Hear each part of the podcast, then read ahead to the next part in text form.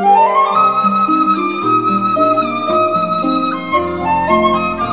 思君的读书时间，继续阅读毕淑敏心灵独白第三章：处世之学。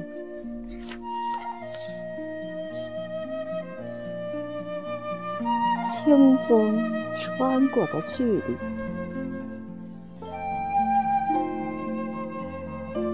在欧美的礼仪书里，特别注明人与人之间的最低社交安全距离是十七英寸。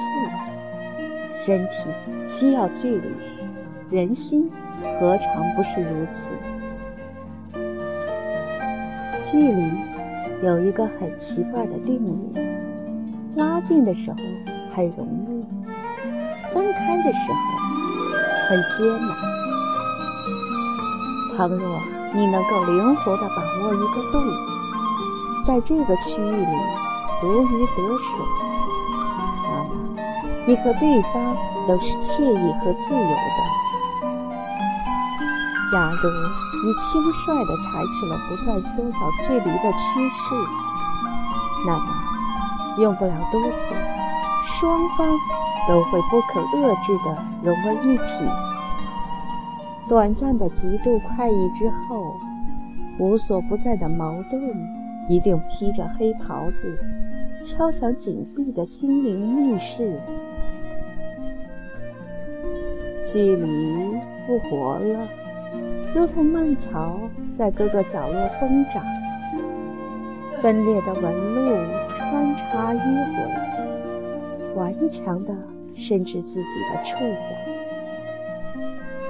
球队结束了休息，下半场比赛的口哨重新吹响。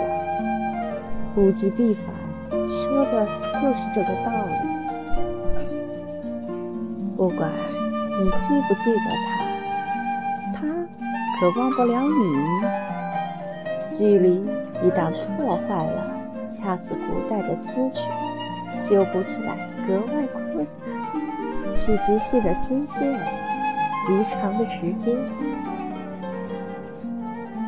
人是感伤和怀旧的动物，人们较能接受迅速拉近的距离，却无法忍耐在一度紧密结合后的渐行渐远。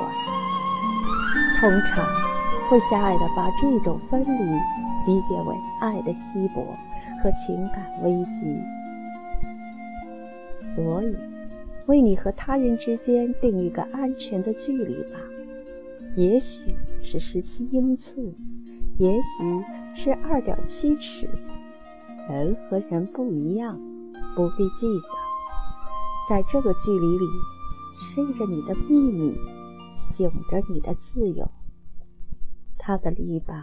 结实而疏朗，有清风徐徐穿过。Música